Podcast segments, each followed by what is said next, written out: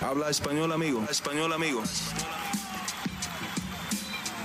Damas y caballeros, están escuchando Hablemos MMA con Danny Segura. Uno de los campeones más dominantes y más populares de UFC regresa este sábado. Su nombre es Israel Adesanya y probablemente tiene por enfrente lo que va a ser, o por lo menos en papel, su defensa más fácil de su reinado como campeón. ¿Qué tal a todos? Y bienvenidos a la previa oficial de UFC 293 aquí en Hablemos MMA. Mi nombre es Dani Segura, yo soy periodista para MMA Junkie y el host de este hermoso canal. Y acompañándome para analizar esta... Iba a decir gran cartelera, pero voy a decir nomás cartelera. Aquí está mi gran amigo Rodrigo del Campo. Rodrigo, ¿cómo estás, brother? Mira, Dani, tengo una cosa que ni a ti te he dicho, entonces la gente la va a ver ahorita. Hoy por la mañana grabamos nuestro programa de 3 2 para Claro Sports y en el análisis vimos quién tiene una racha de victorias en el UFC en la cartelera, cuántos rankeados hay, cuántos debutantes hay y nos deprimimos, la verdad nos deprimimos. Entonces, mira, tengo esto aquí en casa, que es un manjar, no es tan picoso como dicen, pero es un manjar. Ah, claro. El Takis ah, no los he probado. Blue Heat no los he probado. Es, es el más picoso de todos. Ah. Cada vez que digamos algo que no me gusta, que me pone triste la cartelera, un Taki. Y vamos a ver qué tan enchilados sacamos al final. Claro, tocarle, ponerle saborcito ahí a UFC 293 porque algo, algo. le falta un, poco, sí, sí. Em, y bueno, gente, eh, pues como lo, lo dije, eh, bienvenidos a la previa de UFC 293. Estaremos hablando de esta cartelera. Y, bueno, y al final, si hay tiempo, contestar sus preguntas. Entonces, eh, por favor, gente, si están viendo en vivo o en repetición, denle un like al, video. Si están escuchando en audio, un buen review en podcast. Y si son nuevos, bienvenidos, suscríbanse al canal. Es totalmente gratis. Entonces, eh, bueno, Rodrigo, tú sabes cómo me gusta empezar estas previas. Siempre empezamos dándole un puntaje a la cartelera de 1 a 10. ¿Cómo está tu emocionómetro para UFC 293? Sin taquis. Cuatro. Cuatro. Qué mala cartelera, ¿eh? Mm. Cinco ranqueados. Eh, creo que con racha de dos victorias o más en el UFC son cuatro o cinco nada más. Cinco debutantes. Sí es una cartelera muy local, para que ser muy honestos. Es un Fight Night con Israel Adesanya. No le pueden quitar el campeonato porque es un contrato de 16 millones de dólares australianos por hacer cuatro carteleras en Sydney. Es un fighter con Israel Adesanya. Sí. Eh, Israel Adesanya y sus amigos. Me gustaría decirle a esta cartelera. La verdad, eh, eso, eso, eso es lo que es, ¿no? La banda de sus amigos. Em, pero bueno, de todas maneras, hay un campeonato en línea, ¿no? En el evento estelar. Eh, de todas maneras, es un pay-per-view, entonces sí hay algo de qué hablar. Entonces eh, estaremos analizando esta cartelera en unos minutos. Simplemente les recuerdo a la gente, eh, al final, si hay tiempo, voy a contestar o vamos a contestar sus preguntas. Entonces bien puedan y pónganlas ahí en el live chat. Les recuerdo las preguntas que vengan con un apoyo al canal vía el super chat. Reciben prioridad, pero no exclusividad aquí en este programa. Entonces, eh, por último, antes de entrar al análisis de las peleas, oye, yo sé que la cartelera no, no está muy, muy buena. Eh, comparto tu falta de entusiasmo. No, no diría que un 4, yo sí le pondría un 5. Yo me doy un punto de más. Ok, ok. Un punto de más. Em, simplemente porque hay un título, Hazaña pues sí está haciendo cosas muy grandes, eh, ¿no? Em, Strickland, mm, no es que me caiga muy bien, no es que piense que es el retador más em, que más merecía esta oportunidad, pero veremos a ver qué pasa, o sea, eh, o puede pasar lo que pensamos que va a pasar, o estamos a, eh, eh, punto de presenciar uno de los upsets más grandes, en mi opinión, por lo menos de este año, sin duda en recientes tiempos. Entonces, eso lo hace un chin interesante y algo que sí me gusta es que por lo menos, por más de que no haya tenido muchas estrellas, muchos nombres grandes, para que la cartelera sí está bien ajustada y sí está bien organizada para ese mercado. ¿no? Los peleadores importantes para ese mercado están ahí. No uno que otro, Volkanovski obviamente no, no podía defender, Kai Cara se lesionó, pero originalmente estaba. Pero fuera de esos dos, la mayoría, y bueno, Jack de la Madalena, em, pero fuera de esos tres, casi todos están ahí y, creo que para los australianos y la gente de, la Oceanía, sí el puntaje es mucho más alto, por lo menos un 7, ¿no? Si tú eres un Ah, australiano. Un 7, un 7. Entonces, eh, bueno, pero te quería preguntar, em, ¿qué has pensado de, del buzz, como le decimos en inglés, de, las vibras, de la energía, de, de, de la energía mediática que ha ocasionado esta cartelera? Porque la verdad que en mi radar ha pasado bien, pero bien desapercibida. Y no me acuerdo un pay-per-view que esté tan desapercibido como este. Te voy a decir lo que pasó aquí en el hogar Prates del Campo. La semana pasada estábamos viendo la televisión, ya se había acabado el evento de París, llegamos a ver una película. Y viendo la película de pronto fue de, huh, Easy pelea la semana que entra, ¿verdad? Así. Porque me acordé de que tenía que ser el programa y de que iba a ser el programa y lo tenía en la cabeza, pero completamente desapercibido, ¿no? Y creo que se muere mucho la emoción cuando el rival no es Dricus Duplessis.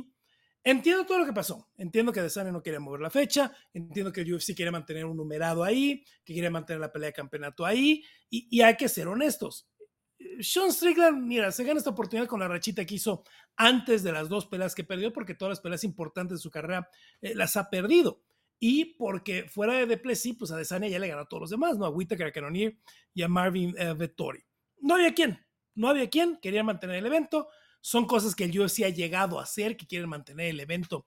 Y, y así, lo, así lo hicieron. ¿no? Ojalá Sí. tengan buena entrada, ojalá la gente se divierta, eh, ojalá vean lo que quieren ver. Yo entiendo lo que es hacer un evento localista y se acabó, pero para nosotros yo creo que está 100% desapercibido esto. Sí, sí. em, el evento estelar no ayuda eh, y por más de que sea Israel Adesanya, no creo que ha ocasionado así mucho interés, mucho ruido.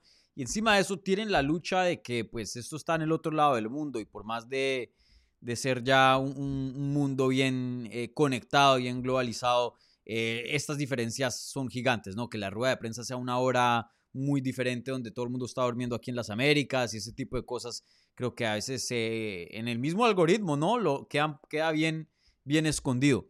Entonces, sí, cero, cero de interés le he visto a esta cartera. Veremos si de aquí a allá algo cambia. A veces pueda que sí. Y igualmente, eh, yo salí el domingo, estuve con unos amigos tomándome eh, unas cervecitas y, y nada, un amigo que medio le sigue el pie a la letra de las artes marciales mixtas. eh, no es el super fan, pero perdido no está y sí conoce los nombres más grandes. Me había preguntado, oye, ¿y, a- y Azaña cuándo pelea? Y le dije, no, de, de hoy en ocho. ah, sí, yo no sabía. Yo sí. Sí, pelea ahorita el próximo sábado. Entonces, eh, sí, una cartelera muy desapercibida, pero bueno, aquí en Hablemos MMA eh, presentes para hablar de este evento. Entonces, bueno, sin más espera, ahora sí, entremos al análisis de UFC 293.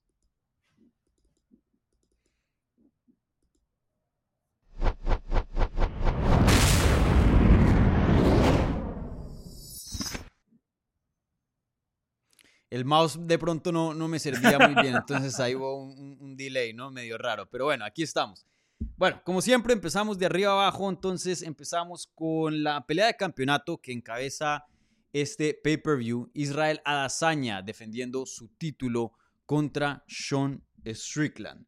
Primero que todo, empecemos por aquí. Eh, ¿Todavía sigues eh, sorprendido? ¿Ya te la creíste? ¿O, o cómo, cómo te sientes al respecto de que Sean Strickland hoy día va a estar peleando por un campeonato de UFC? Mira, ¿te acuerdas que estábamos en UFC? Estaba yo en UFC 290 en Las Vegas, platiqué contigo el otro día.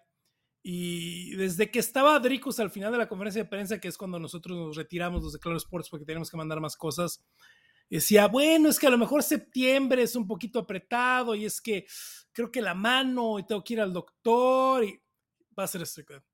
Va a ser Strickland. Va a ser, Dios mío, va a ser Strickland. ¿Por qué va a ser, va a ser Strickland? Y salimos Alfredo, mi, Alfredo Bush, mi compañero y yo, de- del, del tent del T-Mobile Arena a grabar unas cosas en la plaza. Y veníamos diciendo eso, va a ser Strickland, va a ser Strickland, ¿por qué va a ser Strickland? Yo quiero un fight week con Sean Strickland.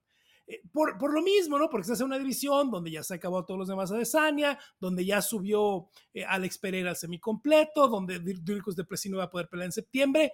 Pasa, ¿no? Pasa. Ahora, te dice un poquito, y es crédito para Desania y, poco crédito para el UFC, no crédito para Adesanya que se acabó la división, que al único que le ganó, le ganó en la revancha, Alex Pereira. Y no es crédito para el UFC porque no han podido renovar esa parte superior de la división. Y por eso estamos, pues, en la situación en la que estamos, porque sí tendrá dos victorias ahorita Sean Strickland, no son las mejores victorias del mundo, las últimas dos, y viene de perder las, las peleas que antes le hubieran dado la pelea de campeonato, ¿no? Pereira le hubiera dado la pelea de campeonato, Canoni le hubiera dado la pelea de campeonato, fueron las que perdió. Y estamos en una situación de, como decimos en México, pues es lo que hay. Mm. Sí, pues es eh, lo que hay, sin duda. Y, oye, eh, mencionas a Dricus Duplessis, pues originalmente todo apuntaba que el ganador entre Robert Whittaker y Israel Adesanya en UFC 290 iba a terminar peleando contra eh, ¿no?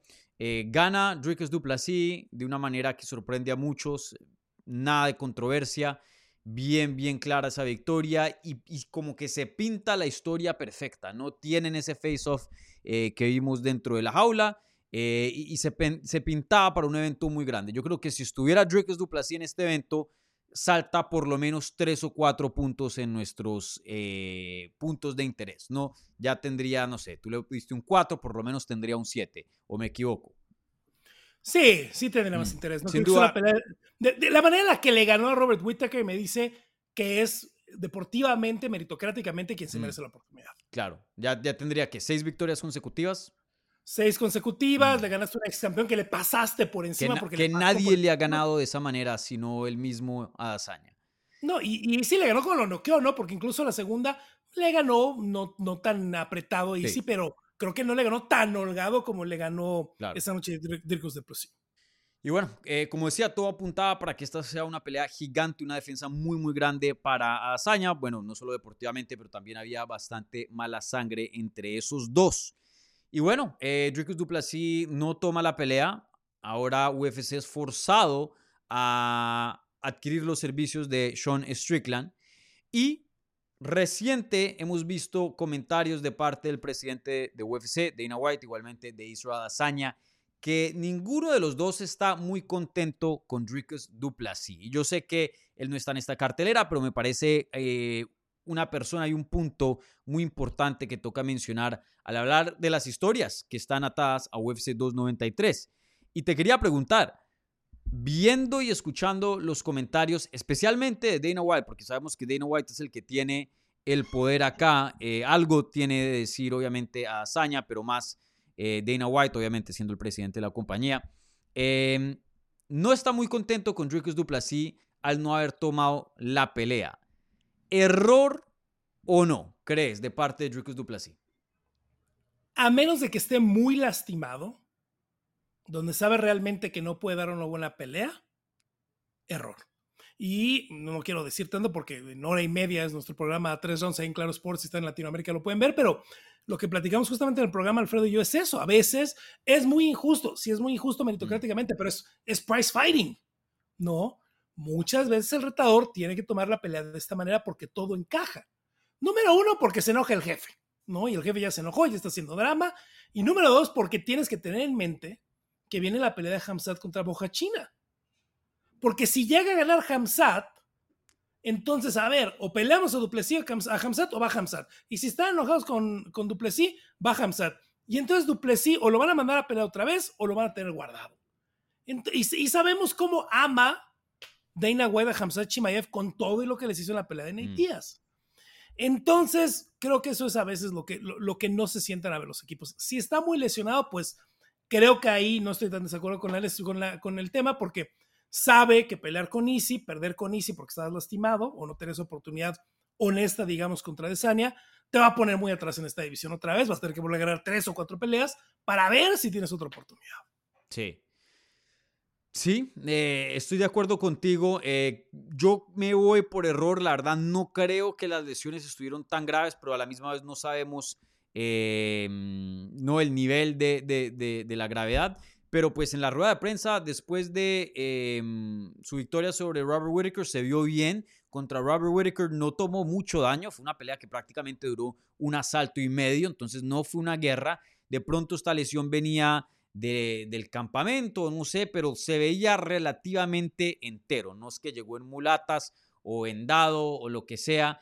eh, y sabemos que hay peleadores que han tomado peleas de campeonato eh, bajo peores circunstancias o por lo menos percibidas, ¿no? Em, y sí, estas oportunidades no vienen con frecuencia. Eh, Alexa Grasso mismo lo dijo aquí en este programa. yo no me sentía lista para pelear contra Valentina Shevchenko. Quería un main event más, pero si me llega la pelea de título, no se le puede decir que no.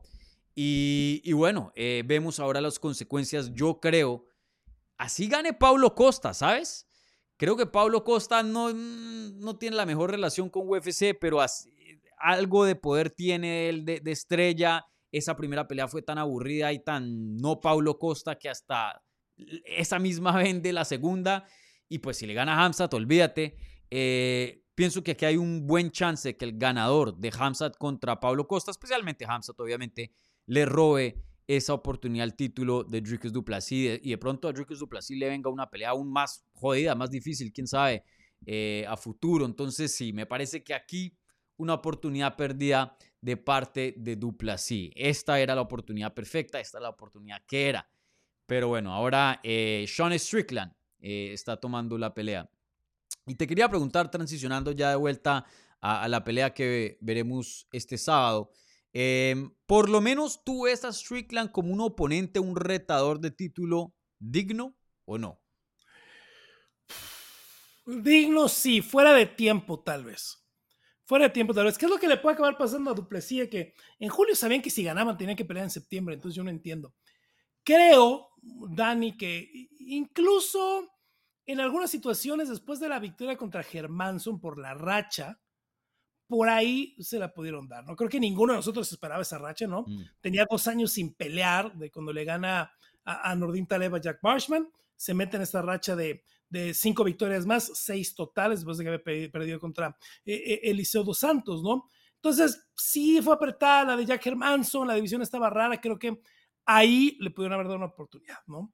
La de Pereira la pierde muy mal, la de Canoneira es una buena pelea, muy cerrada, la termina perdiendo, pero es una pelea muy buena, muy cerrada le dan las otras dos peleas, lo hace bien, gana una, gana la otra, y creo que en estas divisiones donde pues a lo mejor ya se acaban los contendientes, donde no hay tantos contendientes, pues termina siendo alguien legítimo. Es, mira, eh, eh, ni siquiera hay, y yo estaba muy en desacuerdo con los momios cuando fue la primera pelea de Alexa Grasso contra Valentina Shevchenko.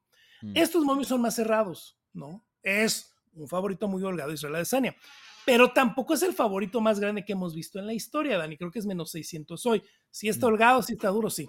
Es legítimo, es legítimo, ¿no? Y en realidad hay dos retadores, Duplessis y Strickland, ¿no? No, hay, no había otros, ¿no? No es que nos estemos pasando al cuarto o quinto de la lista para llegar a Sean. Sí, yo, mi, mi, sí estoy de acuerdo. Mi, mi ley siempre es, mira, si estás en el top 5, cualquiera del top 5 que le llegue una pelea de campeonato. En ese entonces ya, sí, el ranking algo importa, pero mientras estés dentro del top 5, y eso es algo que, Chito me ha dicho en el pasado, una pelea de título te puede llegar a cualquier momento.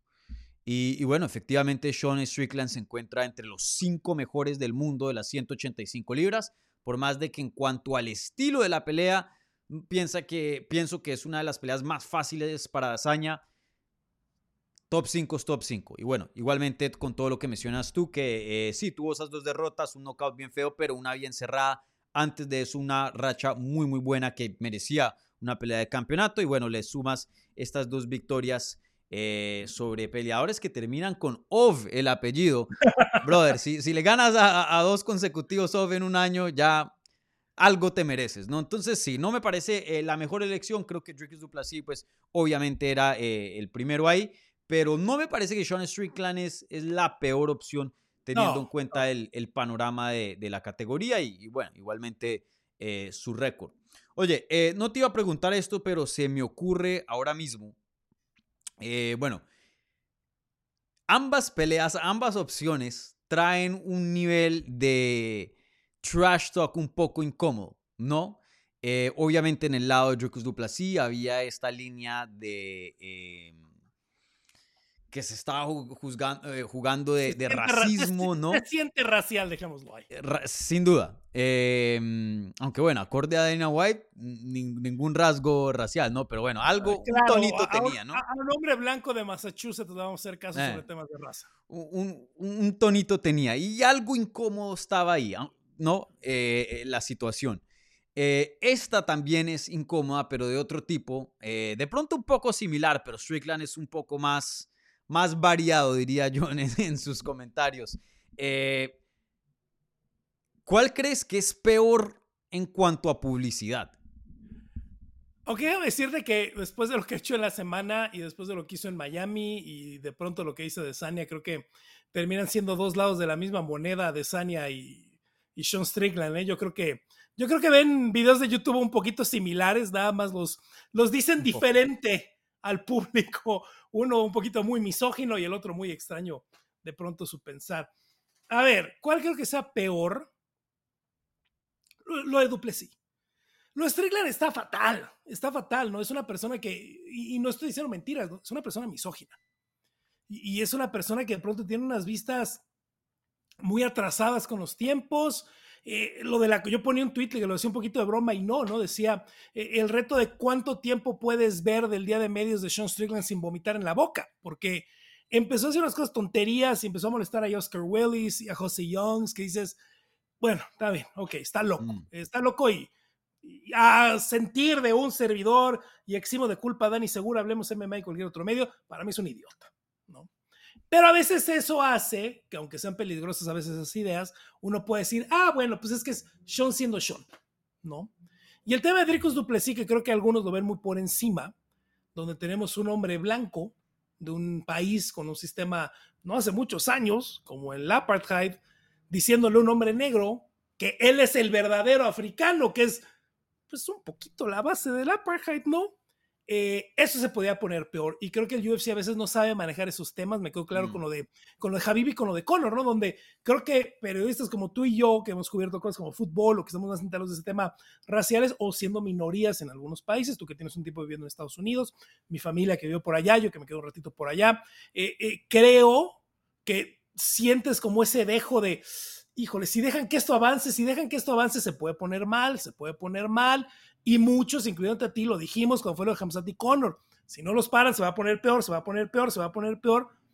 Y el problema con lo de Dricos y lo de Adesanya es que creo que puede llegar a algo físico y a algo complicado y feo como lo de Connor y como lo de sí. eh, y, y Javib. Y esto no, no, no me gusta, no estoy de acuerdo, pero esto creo que no tiene. Aunque sí, déjame decirte que mira, dos taquis por esta.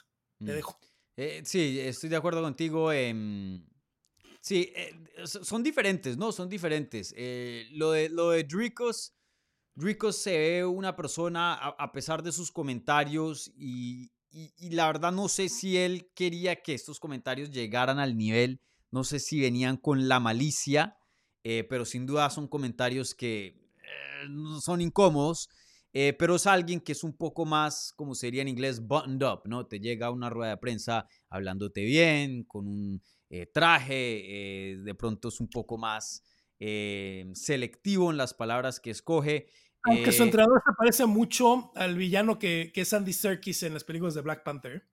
Nunca me las se he parece. visto, pero... Se, te voy a mandar la foto. Se parece. Ahí para, para y Andy Serkis hace un acento sudafricano impecable y hablan hasta similar. Entonces yo lo veo y me da que digo, mm, ok, lo conocí en UFC 290 y no. Sí, sí, sí es Andy Serkis en, en, Black Panther. Strickland es como se diría en Colombia, carro loco. No sabe qué, qué, qué le va a llegar a, a, uno en el día de medios, qué tipo de comentarios va a soltar. Un poco más sorpresivo, eh, un poco más, eh, mmm, sí, impredecible.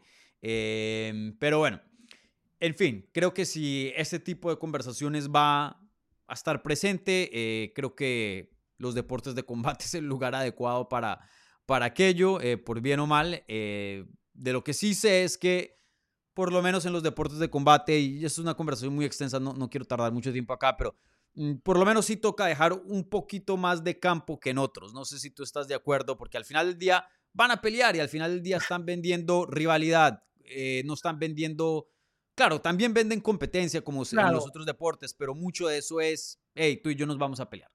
Yo creo que lo único que tienen que tener cuidado, y estoy de acuerdo, y con eso lo dejamos, es, tienen que tener cuidado con la grada. Tuvieron suerte, tuvieron mucha suerte en Brooklyn, tuvieron mucha suerte en Las Vegas, porque mm. tú y yo hemos visto los problemas en la grada, en el deporte europeo, en el deporte sudamericano, en el deporte que sea, ¿eh? pero sí. en el deporte sudamericano, en el deporte mexicano, en el deporte europeo, y sabemos dónde esa ese tipo sectario, cómo puede llegar a la grada.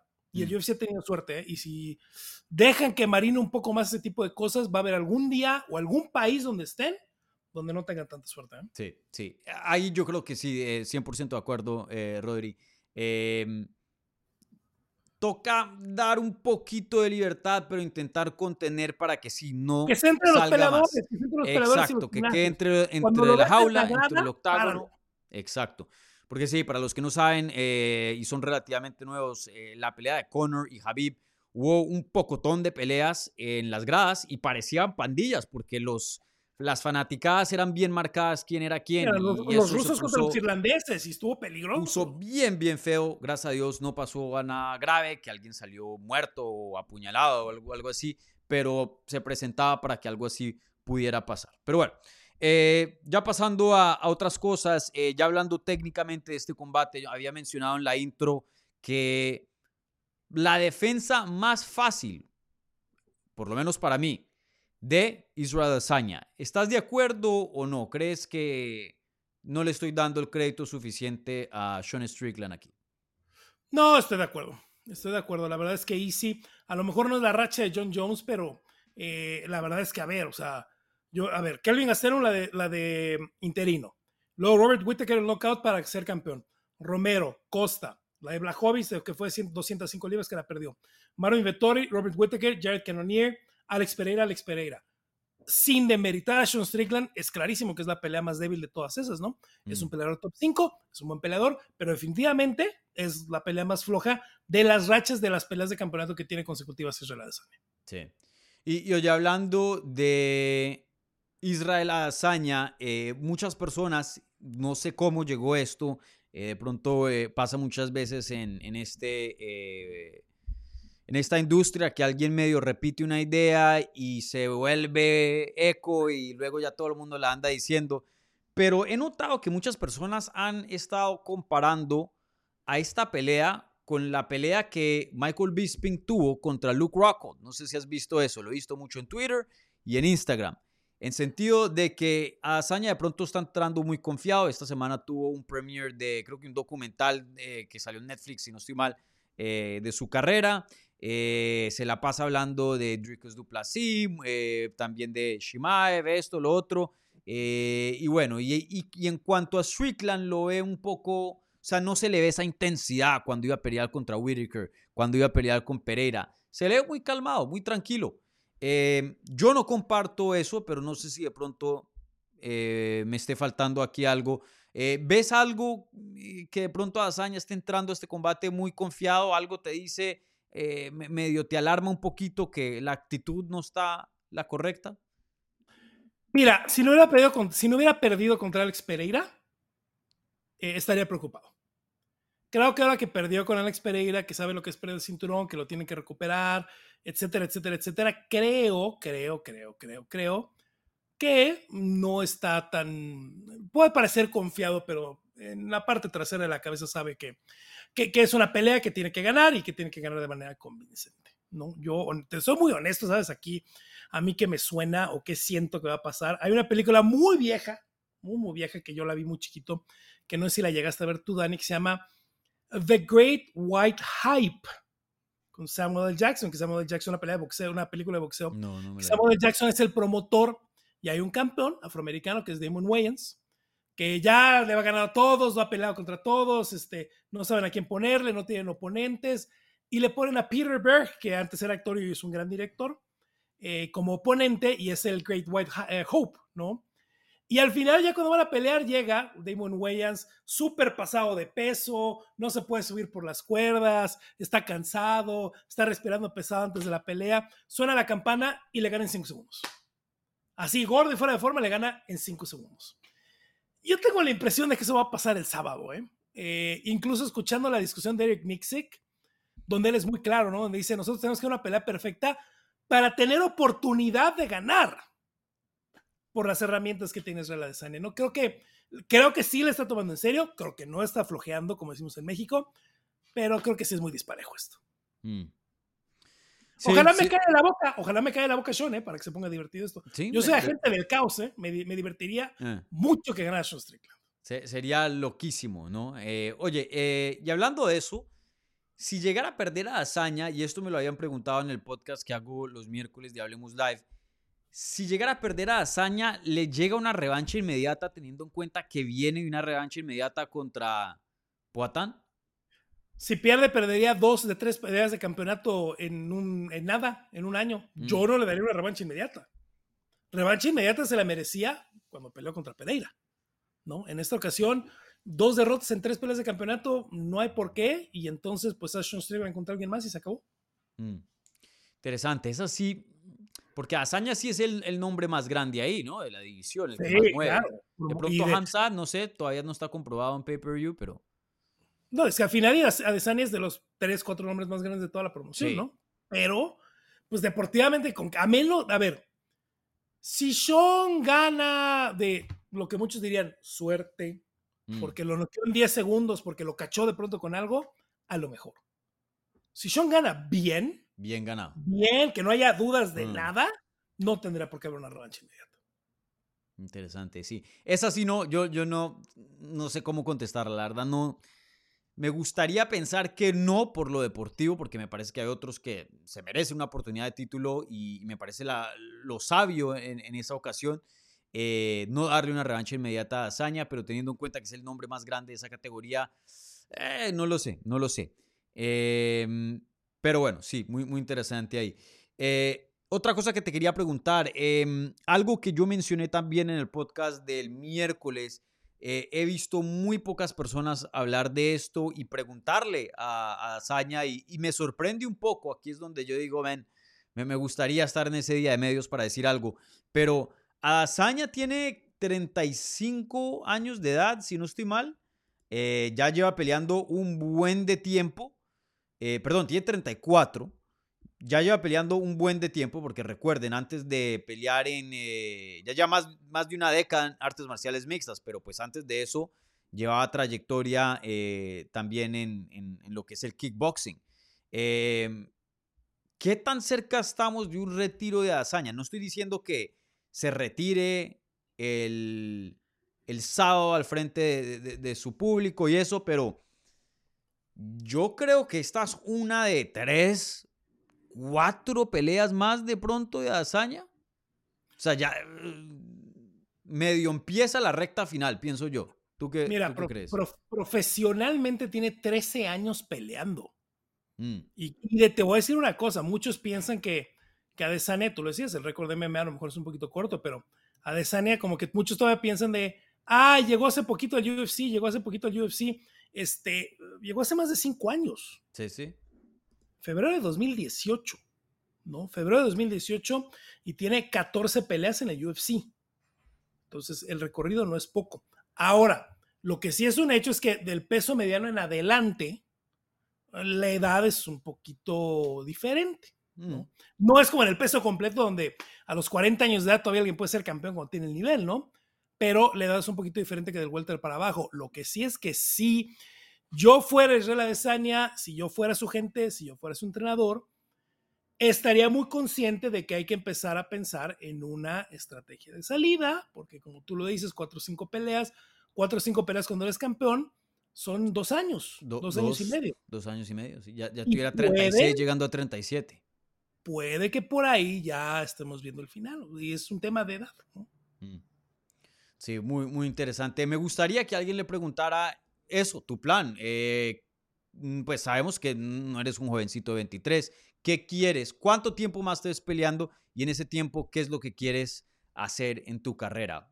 Otro título en 205, intentar nuevamente, algunos nombres, eh, Hamza, ¿te- ¿te gustaría esperar a Bo Nico? Cuéntame. Pero creo que todavía la gente, porque se ve joven, se ve bien, pelea bien, no toma mucho daño, pero se les olvida que tiene 34 años de edad, que pues eh, no es muy viejo, pero sin duda no, no está en, en la flor, apenas empezando su carrera, ¿no? No todos son Randy Couture, ni las condiciones del MMA cuando él peleaba son las de hoy, Mm. ¿no? Entonces, Sí. eh, es complicado. Bueno, Rod, eh, ahora sí pasemos a la última parte del análisis de esta pelea, que es la predicción. Pero antes de eso, déjame y te leo un poquito eh, eh, las líneas de apuestas que están presentes aquí, estoy, Ok. esto es acorde de, de DraftKings. Tienen a Hazaña como un menos 350. Tan No, perdón. bajito. Perdón, perdón, perdón. Un- estaba viendo eh, el point spread. Eh, no, el money line está como menos 650 Ah, y, Ya me había espantado, Sí, no, no, Daniel. qué pena. No. y Strickland está como un más 470. Eh. ¿Qué piensas de las líneas de apuestas? ¿A- ¿Anotaron o no? Mira, pienso que si tengo 5 dólares que no quiero volver a ver, se los pondré Strickland. Este, y se los pondré Strickland por knockout. Por cualquier cosa. Por cualquier cosa. Eh, me gusta la línea, me gusta la línea y seguramente tendría que fijarme, pero seguramente se ha movido un poquito eh, hacia el lado de Desania, porque seguramente entró dinero al lado de Desania. Si no me equivoco, Desania debe haber abierto menos 400, menos 450, justamente porque el mercado sabe que va a entrar dinero en Adesanya y que se va a mover a mover y no quieren llegar con un menos mil, porque en un menos mil ya nadie apuesta, Mm. ¿no? Entonces, eh, me parece adecuado, menos 600 me parece completamente adecuado para lo que servidor piensa que va a pasar en la pelea. Ya. Y bueno, en cuanto a la predicción, eh, para mí los, los odds deberían ser mucho más amplios. eh, eh, si estamos viendo la pelea de un punto eh, deportivo, obviamente entiendo que estas casas de apuestas eh, mu- mueven un poquito lo que es las líneas para que, Es la Para- protección del 185 libras con 4 onzas. claro. pero yo veo esta pelea muy, pero muy dispareja. En lo personal, no veo cómo Sean Strickland puede ganar este combate. Cualquier otro contrincante que analizas de sus defensas anteriores, Poatán, poder y kickboxing, eh, aunque tiene otras carencias, eh, Whitaker, paciencia, manejo de pelea, inteligencia, eh, Costa, poder, de pronto alguien con Jiu-Jitsu, me- medio de pronto e, en, en muchas áreas pueda que sea dispareja en- contra otros oponentes, pero por lo menos se ve un camino complicado, pero se ve algo ahí medio trazado donde un peleador, si todo le va bien, lo puede seguir y ganarle a Dazaña, que obviamente eh, eso fue lo único que le pasó a, un peleador, a Poatán. Eh, pero con Strickland, viendo las habilidades de Strickland, no veo experiencia, poder, velocidad, alcance, lucha, jiu-jitsu, o sea, po- por donde lo quiera ver, yo no veo cómo Strickland pueda tener un camino a la victoria. Eh, ¿Qué piensas tú? Mira, eh, estuve diciendo Strickland que él había hecho mucha lucha, que había drillado mucha lucha, pero que seguramente se le va a olvidar. Ni drilleando lucha, ¿eh? La gente piensa que nadie derribado a Desania. Eh, falso, Vettori en la segunda pelea lo derribó cuatro veces y tuvo como siete minutos de control. En una pelea de campeonato, que nadie se lo había hecho a Easy. Se recuperó y ganó como si nada. Whitaker me lo derribó cuatro veces, tuvo como cuatro minutos de control, se recuperó y no le hizo nada. Marvin Vettori y Robert Whittaker son mucho mejores luchadores que Sean Strickland. No me importa cuánta lucha hay entrenado Sean Strickland. Mm. Yo lo que creo que va a pasar, honestamente, Dani. Y Vettori es, es un que tanque. Y Vettori es un tanque, es un gigante para 185 libras. Sigo preguntándome cómo da 185 libras. Yo creo que Sean va a morder el bucal. Se va a olvidar de todo lo que le dijo Eric Nixick. Va a salir a soltar las manos. Y Adesanya me lo va a dormir al hígado o con una patada en la cabeza en el primer round. Y nos vamos a dormir temprano. Sí. Espero que no tan temprano, porque yo narro un juego de béisbol y si quiero regresar a casa para ver el par- la pelea, ¿no? Pero, pero yo creo que por ahí va. No, yo sí trabajo hasta tarde, Roda, así que ojalá que eh, termine temprano. Pero eh, sí, estoy de acuerdo contigo. La verdad, no es por descartar aquí a Strickland, porque toca respetarlo. Es un top 5, es alguien que ha estado dentro de UFC por mucho tiempo. Quieranlo o no, eh, por lo que dice, es un buen peleador. Pero la verdad es que en, en cuanto a, a matchup, en cuanto a estilos de pelea, este es uno de los estilos más fáciles que le puedes brindar a, a Dazaña.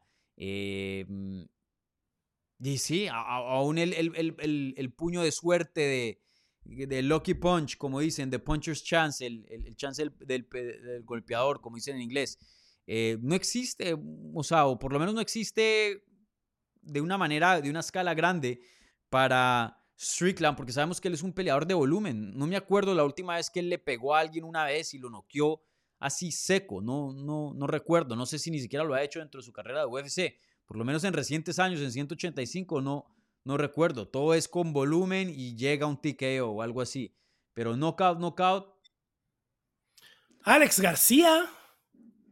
Y eso fue hace siete años. Pues sí. O Entonces, sea, bueno. No.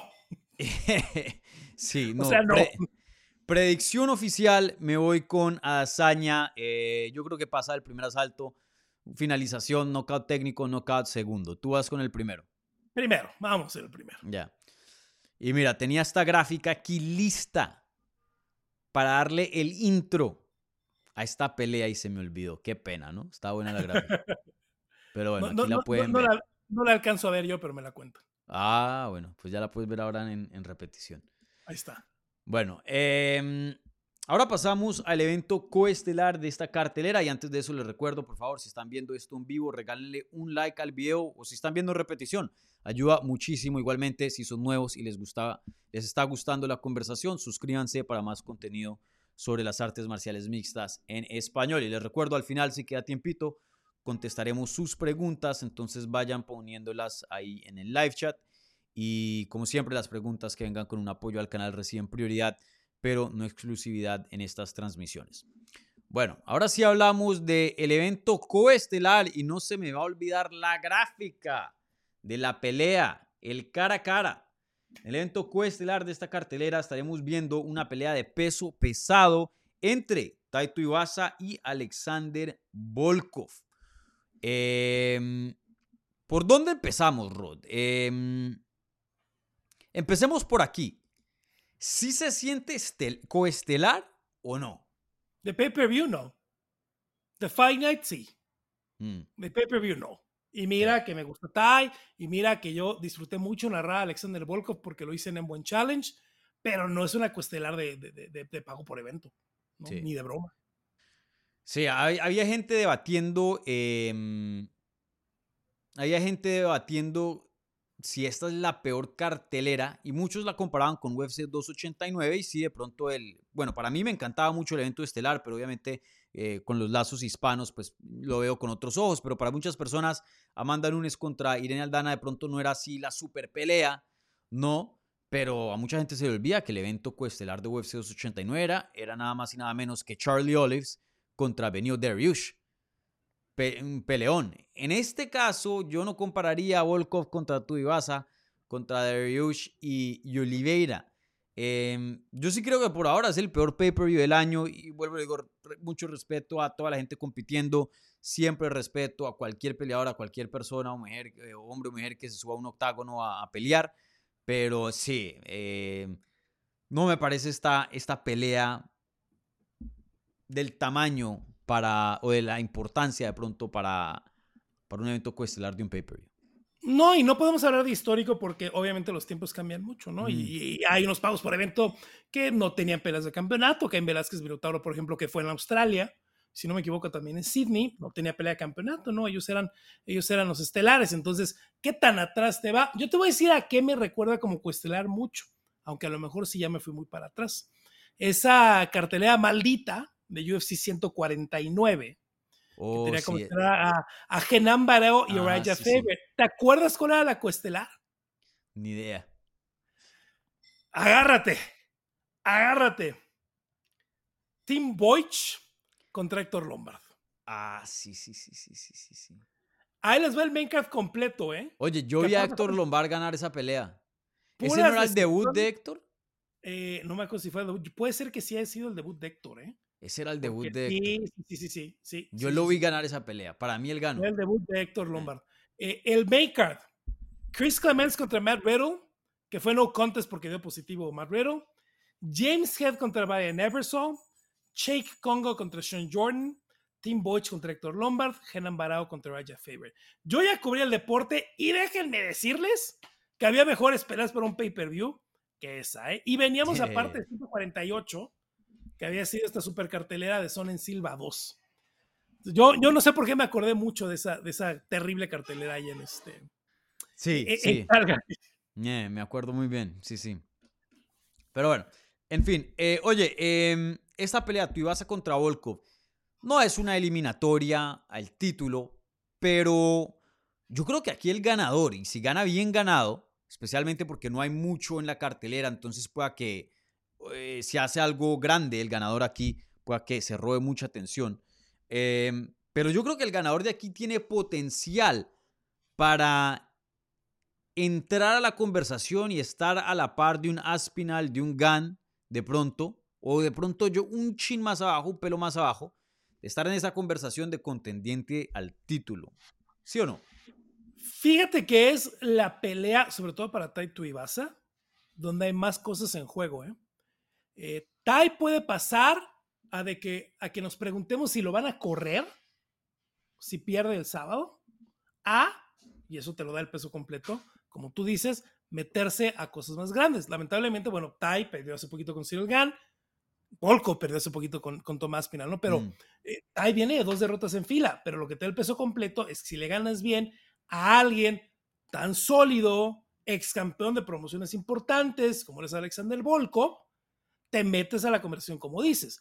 Volkov, por ejemplo, sí perdió contra Gann, sí perdió contra Aspinal, ganó muy bien la de Jairzinho, ganó muy bien la de Romanov el mes de marzo, dos knockouts, dos knockouts muy rápidos, ¿no? Que de pronto eh, ya no veíamos tanto finalizar este eh, a Volkov, por ahí finalizó Overeem y a Walt Harris y después tuvo la mala racha, después solo ganaba por decisiones, etcétera, etcétera, y tiene estos dos knockouts. Entonces, eh, a lo mejor se mereció un oponente con una mejor racha Volkov, le toca a Taito le toca a Australia de nuevo, que no le va, no le va bien, pero lo, como tú dices, ¿no? Eso te da el peso completo. Tai viniendo de dos derrotas, si le gana a alguien tan sólido como Volkov, le puede dar algo importante. Volkov ganándole bien a Tai Ibasa, pues puede levantar la mano para volver a tener esas oportunidades contra los que ya perdió, que fueron Cyril y Tomás.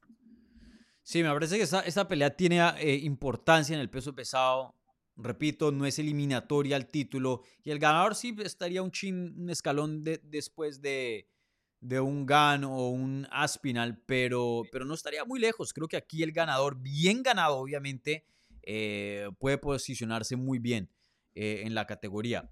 Eh, oye, em, algo que, mencionó y me encantó cómo lo, lo describió Luke Thomas en, en su programa The Morning Combat, Em, hablando de Taito Iwasa, él dijo algo así como, y estoy obviamente aquí em, haciendo un resumen, no, no, palabra por palabra, pero había dicho algo como em, que Taito Iwasa pinta para ser futuro campeón.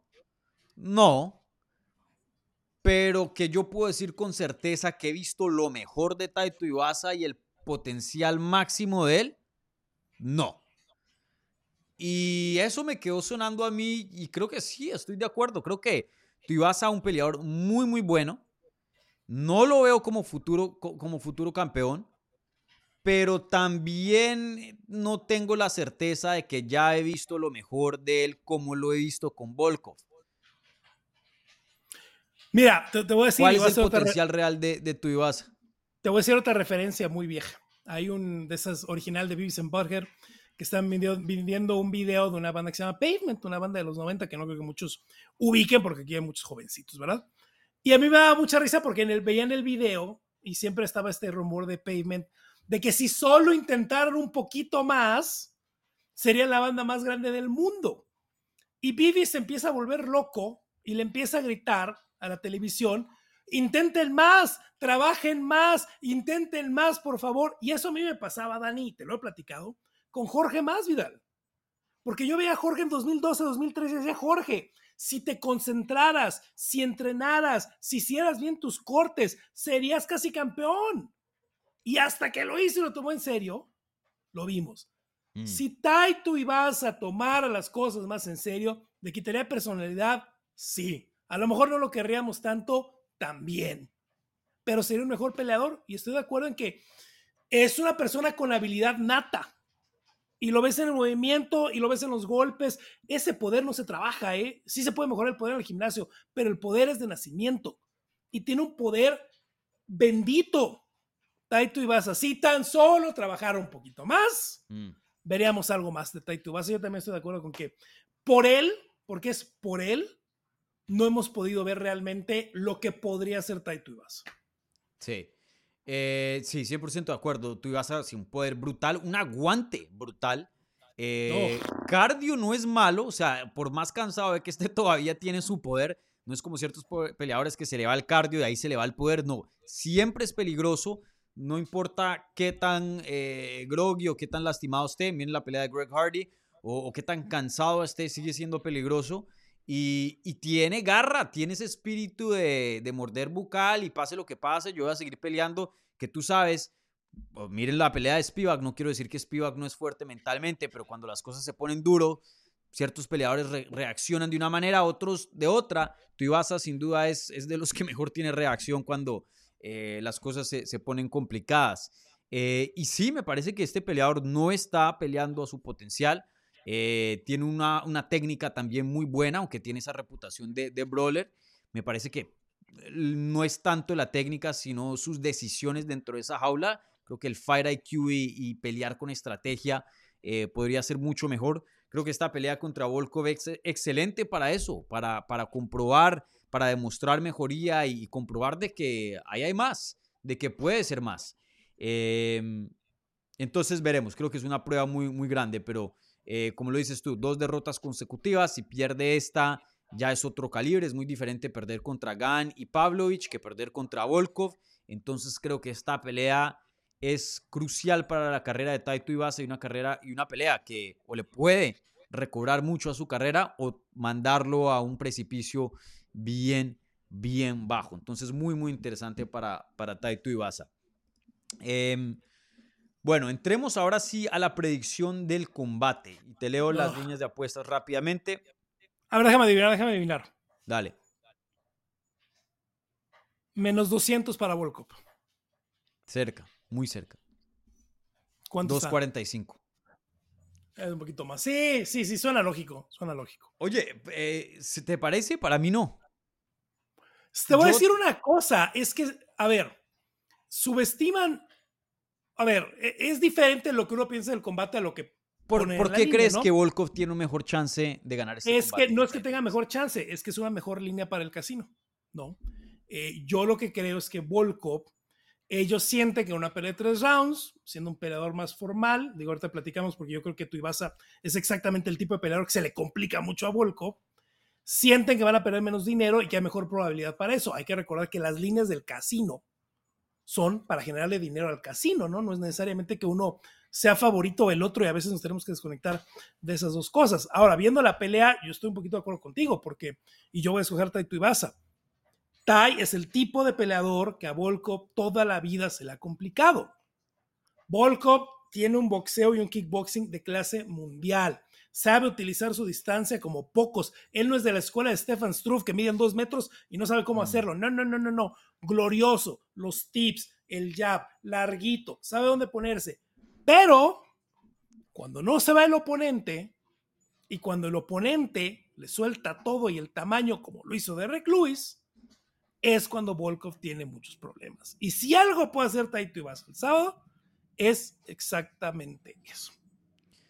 100% de acuerdo. Mi pick oficial es Taito Ibasa. Pienso que Volkov em, me, parece un peleador sazo muy, muy bueno, pero uno de los problemas más grandes que él tiene, y yo creo que desafortunadamente es lo que eh, lo va a mantener lejos de un cinturón de UFC, es que es muy grande, es muy lento, es muy pesado, eh, no es ágil, no es un Zero Gun.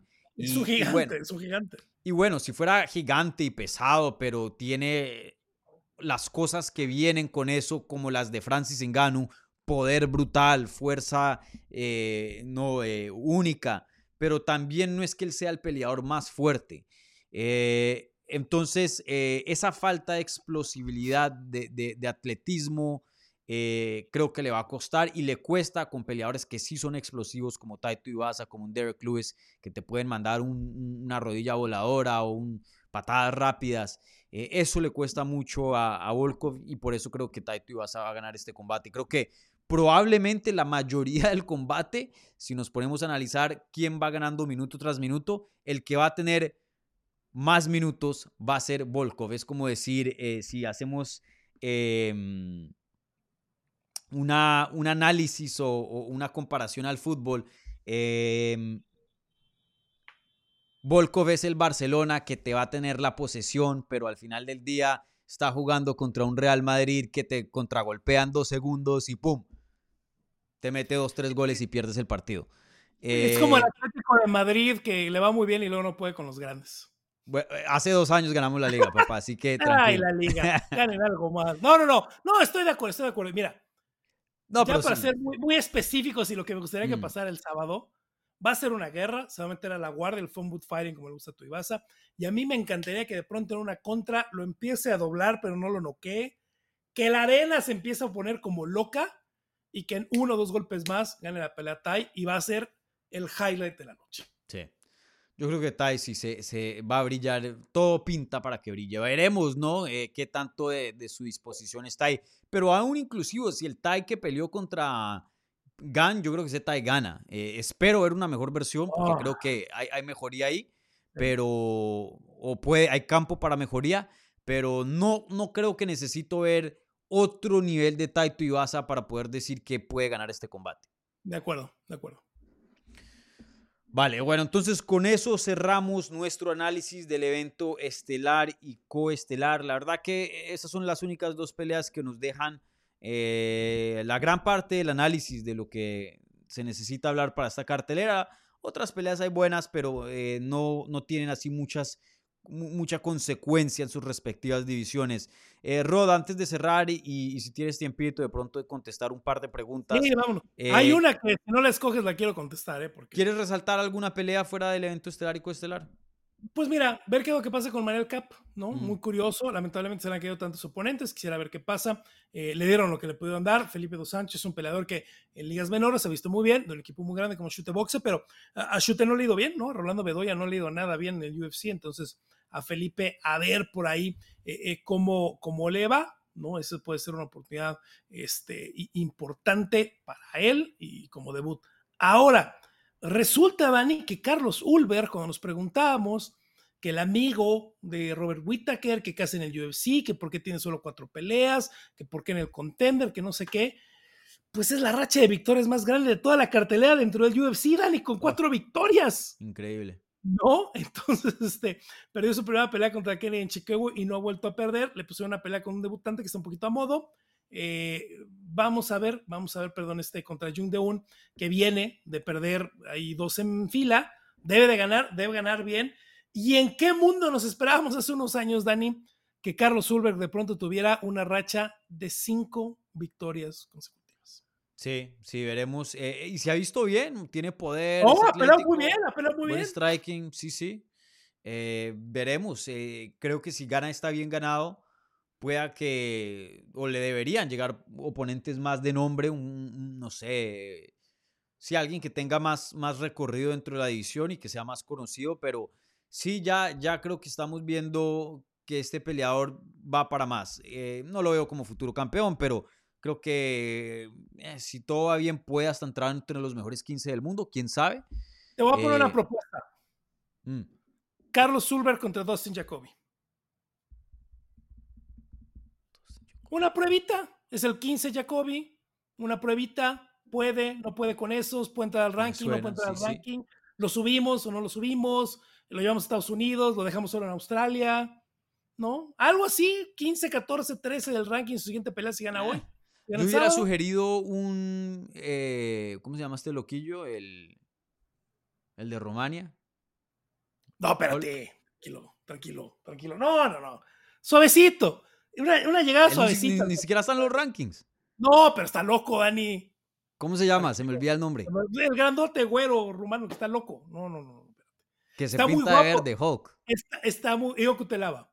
Ion Cutelaba. Está, está muy guapo Carlos Zulberg como para que me lo pongas con Ion Cutelaba. Contra Ion Me Cutelaba. lo- Pero sería una buena Me- me pelea. lo van- pero me lo van a lastimar, Dani. Está- le tenemos que guardar la carrera de modelo. Yo tendría a favor. Ulber como favorito para ganar esa. ¿Tú no? Yo también, pero va a salir dañado. Cuídamelo tantito. Ah, pues, brother, estamos en, los en buena el pelea, negocio de es buena- chingazos, papá. Eh, Es, es buena pelea, es buena pelea. ¿no? Ojalá gane porque creo que es alguien que se ha ganado su oportunidad de, de- de explorar qué más puede hacer en, este, en el Mm. UFC. Sí. Sí, veremos. Sin, un- sin duda un nombre interesante en esa cartelera. Y esa de, de, de Cap es bien interesante. Probablemente fuera el evento estelar y coestelar. Bueno, literalmente es la pelea que abre esas Es dos el único eh, otro rankeado. Es el único otro rankeado Sí. de toda la cartelera, ¿eh? Oye, y, y Manel Cap ha tenido una suerte, pero Ah. muy, pero muy mala. Yo lo vi a él en San Antonio, eh, porque él estaba supuesto a pelear en San Antonio contra Alex Pérez. Yo estaba ahí cubriendo la pelea de Chito. Y después, eh, muchos peleadores, no todos, eh, estaban ahí pues tomándose sus traguitos en, eh, en el bar del hotel. Y yo estaba ahí presente, también relajándome después de una larga jornada de trabajo. Y, y él estaba ahí y, y vi que tuvo unas conversaciones con, con Sean Shelby y men, se le veía la cara de decepción, bravo, frustrado. Incluso eso que pasó con Israel Azaña, el intercambio que tuvieron en la rueda de prensa, y porque él estaba supuesto a pelear contra Kai Kara France en esta cartelera, una pelea que significa bastante. Kai Kara France pues peleó por un título interino y, y es contendiente, ya siendo contendiente por mucho tiempo. Em, yo creo que eso no hubiera pasado porque Manuel Cap, la verdad, no es irrespetuoso, no es el.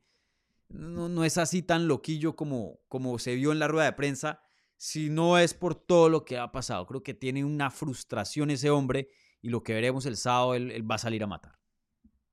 Ojalá, ojalá lo haga bien, ¿no? Porque eh, es alguien que a pesar de que perdió las dos primeras peleas, creo que no está tan lejos de una oportunidad al cinturón. Y es un contendiente interesante. Yo creo que. ah, es divertidísimo, es un super sí. peleador, es divertidísimo. Yo creo que él puede llegar a ser campeón. eh, con el poder, eh, explosivo. eh, si se le acomoda las cosas bien, no creo que sea un campeón duradero, pero un chispazo así yo creo que puede salir. No, lo pones con los tres de arriba y a ver, Cap Figueredo, super pelea, Cap Pantoya, una super pelea, Cap Moreno, una super pelea. O sea, Mm. es alguien que quieres ver pelear con todos. Sí, sí, definitivamente. Bueno, eh, contestemos un- unas preguntas y, y luego aquí cerramos programa. Entonces les recuerdo a la gente, si están viendo en vivo, por favor, y quieren eh, dar aquí una pregunta eh, en el programa, bien puedan usando el live chat, las preguntas que vengan con un apoyo al canal vía el super chat, reciben prioridad, pero no exclusividad, ¿vale? Bueno, em, Esta pregunta viene de el Matthew y dice lo siguiente: ¿Qué tal ambos? Es bueno tener el buen Rodri de regreso. Pregunta: ¿Creen que el hecho de que Strickland no tenga nada que perder y todo para ganar puede ser una ventaja importante el sábado? Saludos. Tú lo mencionaste. Mira, sí, pero a veces sale el tiro por la culata, ¿eh? Mm, Porque a veces, ¡ah, no tengo nada que perder! ¡Eh! Y salen muy mal. Ah, ejemplo, clarísimo ejemplo, que hubo unas cosas tras bambalinas que, que en privado los podemos platicar, pero no aquí, nada malo, ¿no? Eh, Cabo Cerrone contra Conor McGregor, ¿no? ¡Ah, no puedo perder nada! ¡Vámonos! Muy abierto, manos muy abajo. Sean, y por ahí alguien decía, es que piensan que Sean solo tiene el puncher chance y es más complejo. Sean es alguien plano, tiene pie plano, no se mueve, no se desplaza bien lateralmente. Vean sus peleas, a mí me enfurece cómo baja las manos Sean Strickland. mm. Me enfurece cómo baja las manos todo el tiempo Sean Strickland. Me da su shell, me dio esto, baja las manos. Papá, contra un pateador como Adesanya que te patea abajo, que te patea al costado, que te hace el question mark, que te hace la patada a la rodilla, que no sabes a dónde va la pierna. Alguien que baja las manos, me lo van a dormir Mm, plano, sin movimiento, sin velocidad, que a veces ni siquiera se sienta bien en los golpes, que baja las manos. Escuchen a Eric Nixick en las peleas de Sean. Siempre le está gritando que suba las manos. Entonces, no sé, yo tengo la idea realmente de que va a ser Sean diciendo, ah, no hay que perder, a ver si por ahí lo conecto.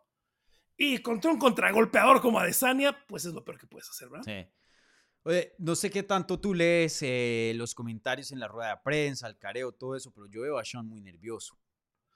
Sí, sí, sí, sí. Y también sabes qué creo que es, Dani. Creo que es un peleador que sabe que es su única oportunidad en el reflector. Y después lo dijo él, ¿eh? literalmente lo dijo. O gano y me hago una estrella o pierdo y ya no, se, ya no vuelven a saber nada de mí. Mm, Y cuando no tienes esa mentalidad tan fuerte, este, e- es, es, es muy complicado, porque a veces hablamos nada más de lo deportivo, pero la situación en la que va a estar Sean Strickland, él puede decir lo que quiera en las conferencias de prensa. Salir como el no favorito, con 20 mil personas abucheándolo. Yo se lo pregunté a Valentina Shevchenko, ¿eh? Hoy la entrevisté y la vamos a poner la semana que entra. Le digo que, oye, Las Vegas va a ser casa para Alexa, ¿qué va, qué va a hacer salir a que te abucheen 20 mil personas? mm, es algo que no puedes cuantificar. Y si Sean está nervioso desde ahorita, y aparte van a pelear el domingo en la mañana, ¿eh? que no lo descuenten. sí. O sea, Sean se va a tener que despertar a las 5 de la mañana a desayunar para empezar a calentar a las 7 de la mañana para pelear como a las 10 y media, 11 de la mañana. Mm. Toda esa situación que a Adesanya le ha pasado mil veces con las mil peleas de campeonato, que Nixic la ha pasado con algunos peleadores, lo ha pasado con Engano, pero yo no. Si está nervioso desde ahorita y no sabe cómo canalizar ese nervio, olvídalo. Yo lo veo nervioso y bueno, to- todo lo que menciona 100% de acuerdo y también tener en cuenta que, que él, él es un peleador del Apex. Él Ahí se viene peleando solo en el La, Apex. la, la racha es del Apex, no es con 20 mil personas No. gritándote que te mueras. Sí, y es muy diferente llegar a... Tú has ido al Apex, muy diferente llegar ahí tranquilito, en el parqueadero de UFC, nada de fanáticos, todos ahí al mismo, eh, nada de presión, es pelear en un gimnasio prácticamente. Y hasta más callado que un gimnasio, ¿no? Porque en el gimnasio están a veces los compañeros ahí. Eh, cuando no había público en el Apex, cuando empezó Strickland, no, se los juro, solo escuchaban las esquinas en las peleas, ¿eh? Me tocó estar en Sí, dos sí. sin público. Solo eran las esquinas, ¿eh? Entonces, pues no es que no pueda hacerlo Sean, simplemente no lo ha hecho y no sabemos cómo va a reaccionar. Exacto. Sí, muy interesante eso. Aquí Uthred dice eh, lo siguiente. ¿Qué pasa si gana Strickland? ¿Sería la máxima sorpresa? Mm, No. La máxima. ¿Del año? No. Al- yo creo que Alexa, ¿no? El momio fue Alexa. De la historia, yo creo que Matt Serra era más sorpresa. Sí. Creo que la gente no ubica eh, lo abajo que veíamos a Matt Serra cuando le gana a George St. Pierre. Ay, ganó el TOF, ya fue washout del UFC, ya lo corrieron del UFC. Este que, o sea, no era un top 5 con una racha de victorias. Sí. ¿no? Entonces yo creo que Matt Serra era sorpresa. Si es una de las más grandes de la historia, sí, pero no, no, no- No ni la, del grande. año. No, no, es la más grande ni, ni la del año. ni la del año. Yo, yo le daba más chance a Alexa para ganarle a, a- Ahí está lo curioso, ¿no? En las líneas de apuestas, Yo la escogí, yo, yo, la escogí. le daba mucho más chance a Alexa Grasso a ganarle a, a Shevchenko. Veía un camino, ¿me, me- me entiendes? Con Claro. Strickland no lo veo. No lo veo. Eh, pero sí, sería una sorpresa gigante, la más grande del año en lo personal. En lo personal sí, en las líneas de apuestas no. No. Pero en lo personal sí, la del año. No sé si tú estás de acuerdo. Sí, de acuerdo. Esta siguiente pregunta viene de Taquero Man y dice... el eh, buen taquero man. ¿ah? El buen taquero man, luego anda en mis chats el señor. Taquero Man 91. Eh, ¿Creen que Tuivasa y Cape van a pelear por el título un, un día? Ah, Cap sí, tu Ibasa no creo. Más por cómo está el peso completo ahorita. Tai te hubiera dicho que podía pelear por el cinturón hace unos 2, 3 años, eh, donde la división estaba más corta y donde no había eh, gente tan dura en la cima como lo hay hoy en el peso completo. Eh, pero Cap, yo estoy casi seguro que lo hará. ¿eh? Yo creo que sí, él pelea por un, un- un- Sí, un sí, sí, cinturón. Cap pelea por un cinturón. Tuivasa. Ojalá, porque es un super peleador. Mm, Sí, de acuerdo. Bueno, eh, esta pregunta viene de Chanatex y dice: em, Strickland tiene mucho más que un puncher's chance. Es un misterio porque la gente piensa así. ¿Cuántos Whitakers Duplessis tiene que suceder para que les entre eh, que es más complejo que esa opinión? Aquí eh, retando lo que yo había dicho hace unos minutos atrás, que eh, ni le daba prácticamente a Strickland un puncher's chance, ya que él no es un peleador de, gran golpe. Eh, déjame contesto esta primero porque yo fui el que solté el comentario. Sí, esta es la que quería contestar yo, eh, vas, adelante. Yo mientras me como un taquis. Eh, dale. Eh, es que, por ejemplo, a- contra Whitaker también no se le veía chance a Duplessis técnicamente hablando. Yo, que fui uno de los que descarté la idea de que Duplessis le ganara a Robert Whitaker, yo lo que decía era, es que técnicamente Whitaker es superior, muchísimo, no comete errores. No le puede ganar eh, Duplessis. Y sí, es verdad, siempre toca dejar un campo para una probabilidad, por más de que sea Priscila Cachoeira contra Valentina Shevchenko. Toca dejar un campo, siempre, porque algo puede pasar, una lesión. Mire lo que le pasó a Michael Chandler contra Brent Primus. Eh, se le jodió el pie, creo que él solo, ¿no? No le metieron una patada, no me acuerdo muy bien. Yo fue solito. Sí, y, y no podía caminar y no pudo ver el segundo salto, no porque Brent Primus le había hecho algo, porque no podía apoyarse en el pie y parar el combate y ganó Brent Primus. Eh, entonces sí, muchas cosas pueden pasar. Las artes marciales mixtas son muy, pero muy impredecibles. En el caso de Duplessis contra Whitaker, algo que yo sí decía que por lo menos es que el atleta ahí más fuerte y, el que tenía más fuerza física y hasta de pronto mejor pegada era, era Duplessis, pero fuera de eso, técnicamente hablando, yo no le daba un chance. Eh, claro, me sorprendió, me cayó la boca y yo, ustedes saben, no tengo ningún problema en decir me equivoqué. Eh, pero en este caso no puedes comparar el físico y las habilidades y el peligro que Duplessis presenta físicamente hablando con lo que presenta Sean Strickland. Tú mismo lo dijiste, Rod, se para derecho, no se para, no, ni siquiera tiene, se para así cuadradito, no, no, ni siquiera tiene un hombro atrás para meterle algo de impulso a los golpes.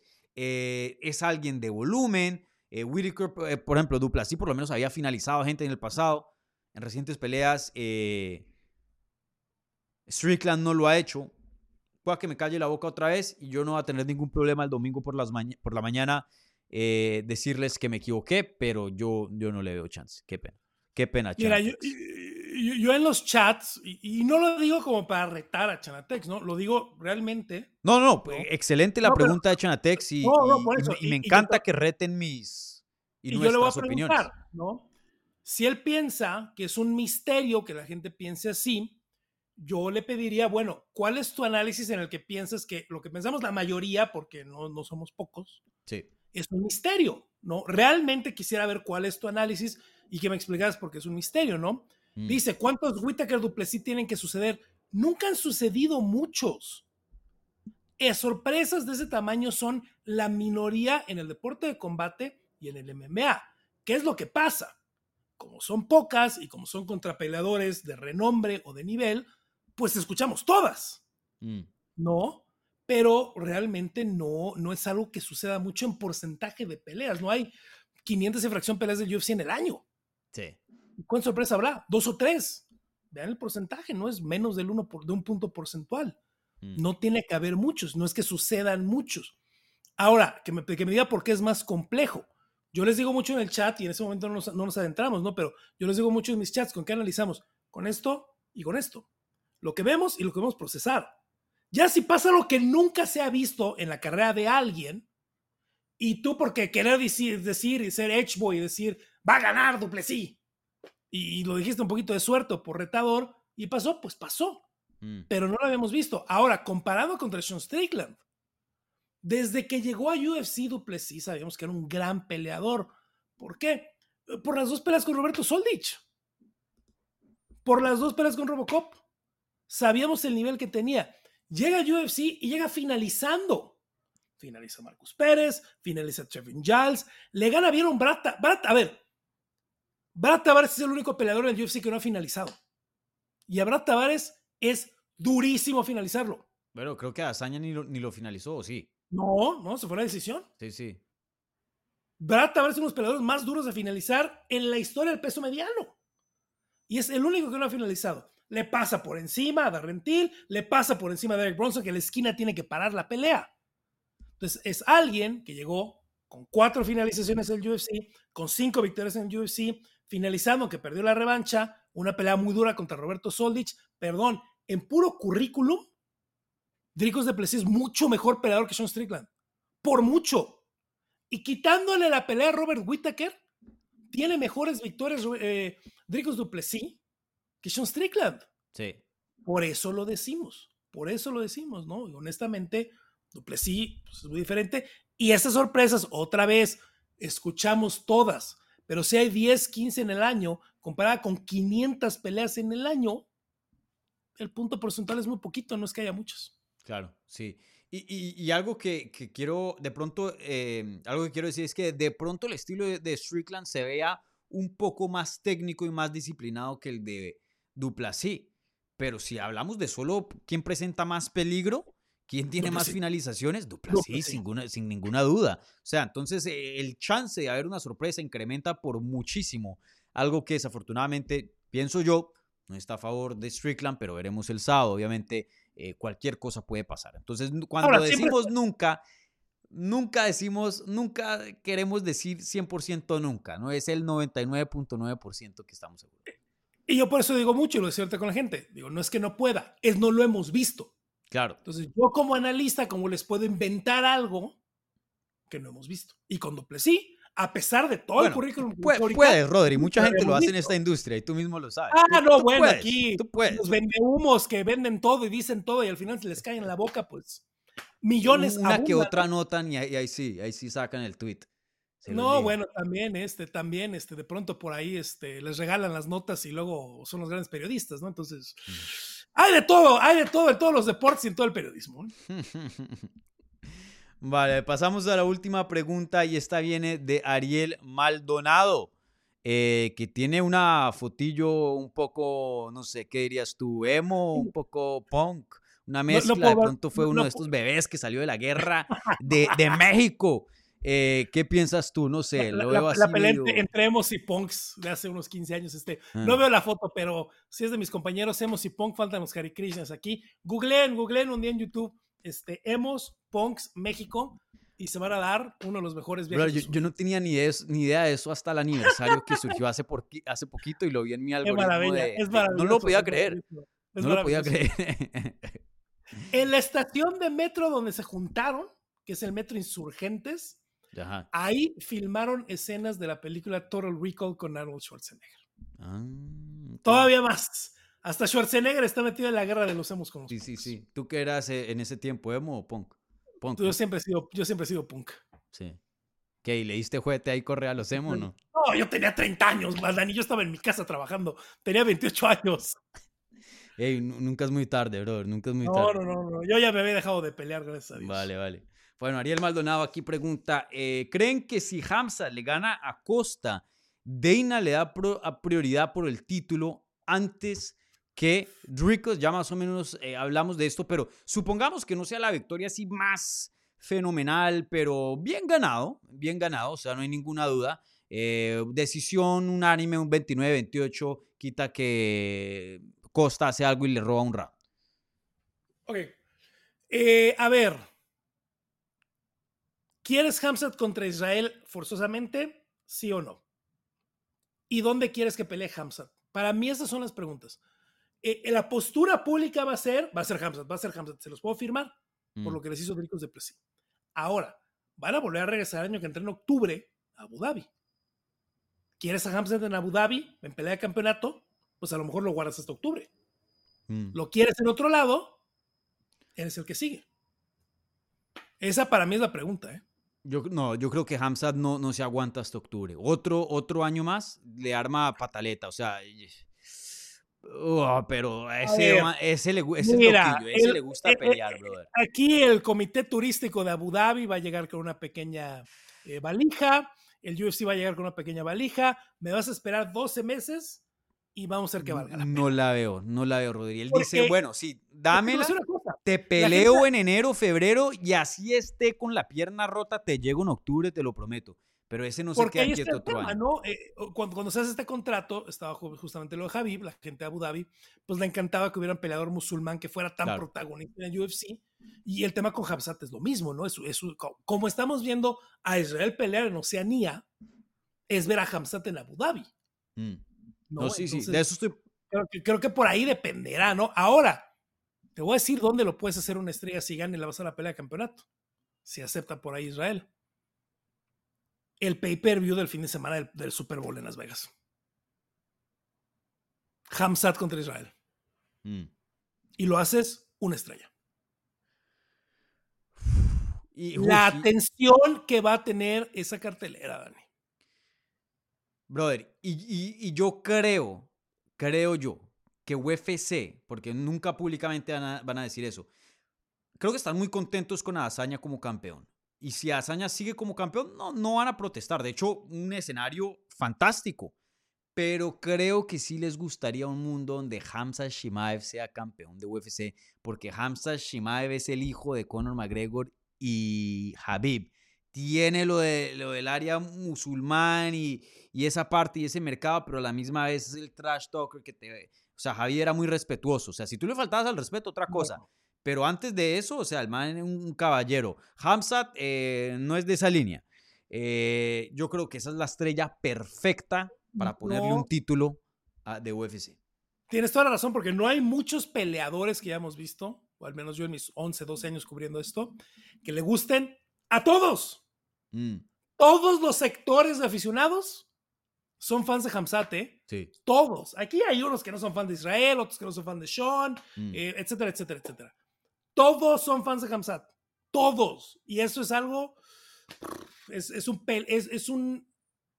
Como, como. Como peleador famoso, como peleador que trae la afición, son muy pocos en- eh, que pueden hacer eso. Muy ¿no? Entonces.